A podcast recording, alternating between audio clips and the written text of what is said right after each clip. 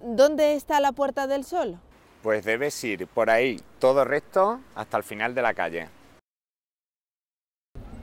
¿Hay una parada de metro por aquí? Sí, hay una parada.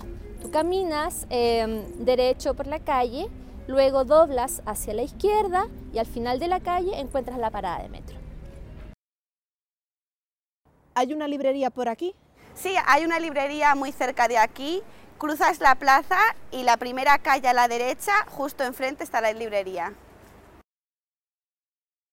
¿Hay un cajero automático cerca de aquí? Sí, eh, mira, eh, sales del, del parque, eh, cruzas la calle y la primera calle no, la segunda giras a la derecha y ahí justo al lado de un supermercado hay un cajero automático. Gracias. Thank you.